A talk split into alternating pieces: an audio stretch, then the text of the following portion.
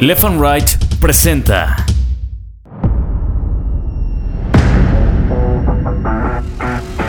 Bitácora de Guerra, un podcast de largo aliento. Cuando nos forman, todos los niños se empiezan a burlar de mí. Toda la escuela se empieza a burlar de mí. Yo tuviera una estatura medianamente dentro de las normas y pues según esto poder ser feliz, ¿no? Ese sombrerito de charro que se pone Cuauhtémoc Blanco cuando empieza a dar la vuelta olímpica en la cancha del Azteca, yo se lo di.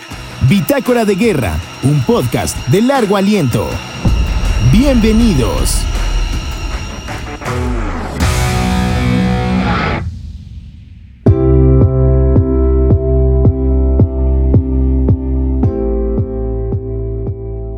Día 179. Sport Billy.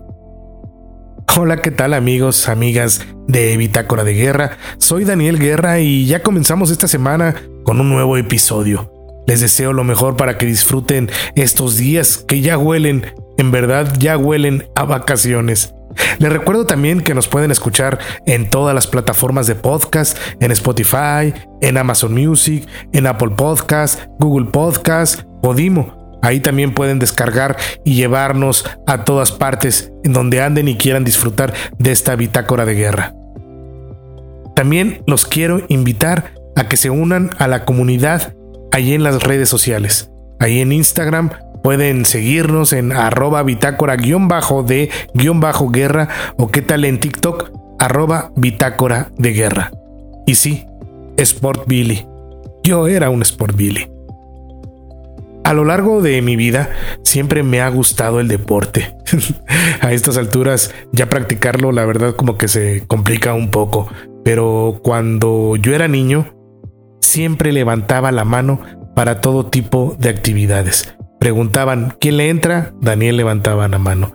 Preguntaban, ¿quién quiere jugar a esto? Daniel levantaba la mano.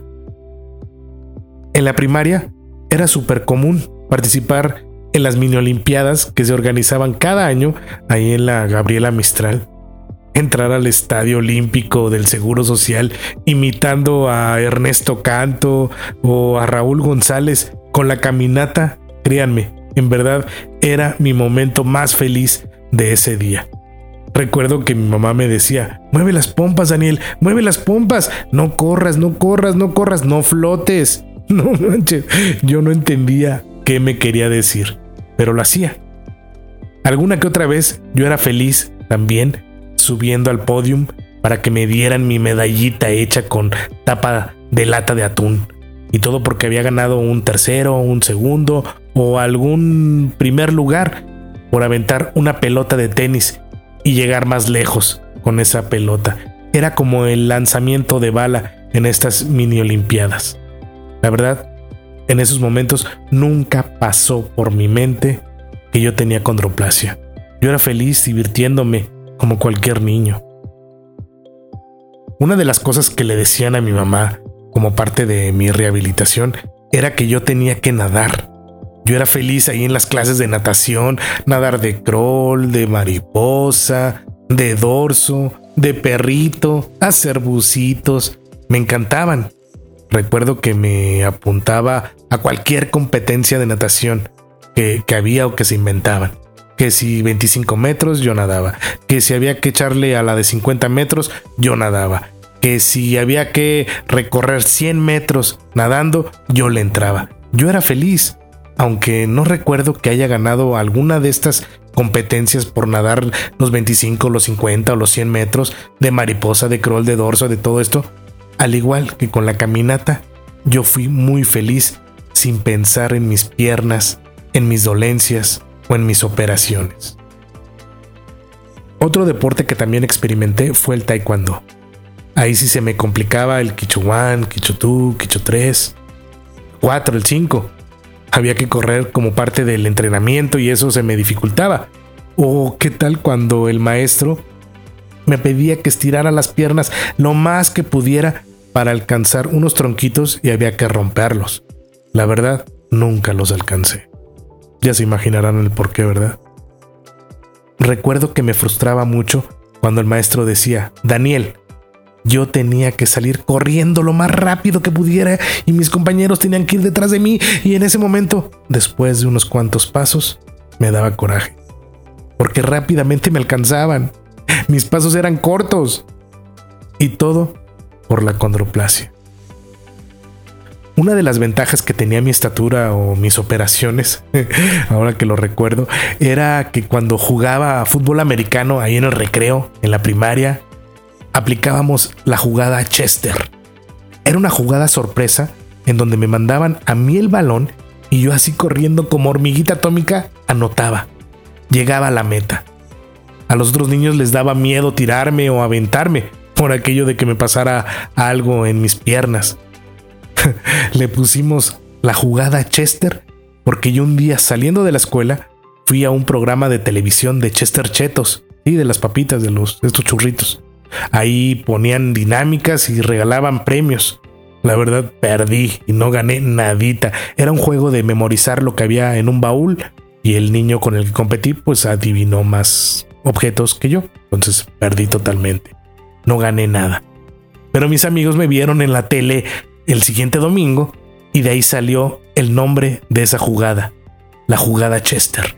Esa jugada sorpresa. En el recreo o en los tiempos libres yo jugaba de todo que si fútbol, que si bote pateado, que si la patineta, que si la bicicleta. De alguna manera yo encontraba la forma de subirme a esa bicicleta y no me caía, porque mi papá me había enseñado perfectamente a andar en bicicleta y sin necesidad de tener las llantitas que van atrás. Muchas veces el problema o el coraje del por qué me había tocado a mí estar de este tamaño o de padecer las dolencias de las operaciones era en las clases de educación física, ahí en la secundaria. Esa onda de educar a los adolescentes como que, no sé, creo que ahora sería mal visto, pero a mí en su momento me forjó y me dio templanza para afrontar algunas que otras cosas por la forma en la que se referían a nosotros. Hoy lo pienso distinto. Los martes o jueves, dependiendo del año escolar, ahí en la secundaria, me caían gordos, los odiaba. Y es que ese día había clases de educación física. Recuerdo que una de las dinámicas era hacer tumbling, estar brincando en esos corralitos, brinque, brinque, brinque, o qué tal hacer pirámides humanas. Y es que el maestro decía, fórmense por enanuras. Yo al ser el primero, rapidito me sacaban. Daniel, salte de la fila y mira cómo lo hacen. No quiero que te pase algo y te me cobren como nuevo.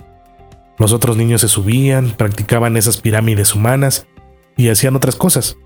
Yo solo veía. Al final, pasaba la materia, no me reprobaban. Y todo porque yo era el encargado de pasar la lista de asistencia en esa clase de educación física. ¿O qué tal cuando tocaban las clases de voleibol me gustaba correr, pegarle a la pelota, que la dejadita, que aventar la picada. Pero cuando había ya una competencia entre nosotros, ahí en el grupo, a mí me sacaba el maestro. Me decía, tú serás el recoge balones. Como no puedes saltar, tocar la red, no vas a poder jugar en esta competencia. Ya crecerás y ya lo entenderás. Pues sí, sí lo entendí. Y era obvio, pero creo que no le costaba nada con dejarme jugar, creo yo. Entonces para mí, más que emocionarme con jugar o practicar en educación física, me chocaba, me caía gordo, me molestaba ese día. Digo, ahora lo entiendo, pero quizás un poco de tacto o empatía hubiera servido para entenderlo perfectamente en ese momento. La verdad, todos estos comentarios me valían. No me importaba porque yo seguía jugando fuera de la escuela, en la cuadra, en la calle, en las tardes, ahí en las clases particulares. Yo me seguía divirtiendo. Entré a clases de tenis para imitar a Leo Lavalle o a mi paisano Pancho Maciel. También estuve en béisbol. Ahí sí el maestro fue claro. Como tú no puedes correr rápido, Daniel, vas a tener tu corredor emergente. ¿Qué era eso? Pues yo solo bateaba. Y si fildeaba, otro niño tenía que correr por mí. Entonces así hacíamos un gran equipo. Yo bateaba, el niño corría, a mí me ponchaban, ya me dejaban en la almohadilla y me ponchaban. rapidito, pero era divertido, la verdad, y fue claro el maestro. O sea, también creo que eh, fue un poco incluyente. Desgraciada o afortunadamente mucha de la empatía la recibí de mis amigos, de los niños, de la familia, que se ponían en mi lugar y veían la forma en la que yo también podía divertirme. Acá les he contado, aquí en Bitácora, que cómo jugué fútbol arrastrándome en la primaria, o lo que hacía mi papá para que yo pudiera patinar o jugar boliche, la verdad. Hizo de todo para que yo pudiera estar incluido en otras actividades. Con el paso de los años, ahora entiendo a estos maestros que les tocó vivir otros tiempos en donde la discapacidad o el físico de una persona era visto con otros ojos. No había empatía, ni mucho menos ganas de ser incluyentes en alguno de ellos. De los maestros me refiero.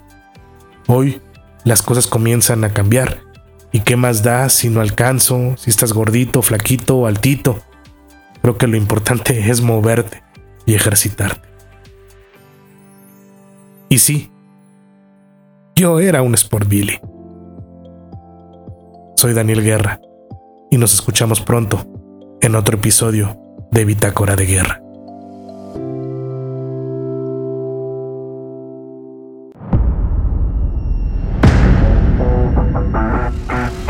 Esto fue Bitácora de Guerra, un podcast de largo aliento. Cuando nos forman, todos los niños empiezan a burlar de mí. Toda la escuela se empieza a burlar de mí. Yo tuviera una estatura medianamente dentro de las normas y pues según esto poder ser feliz, ¿no? Ese sombrerito de charro que se pone Cuauhtémoc Blanco cuando empieza a dar la vuelta olímpica en la cancha del Azteca, yo se lo di.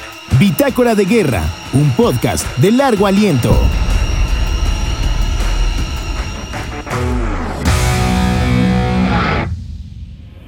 Left and Right presentó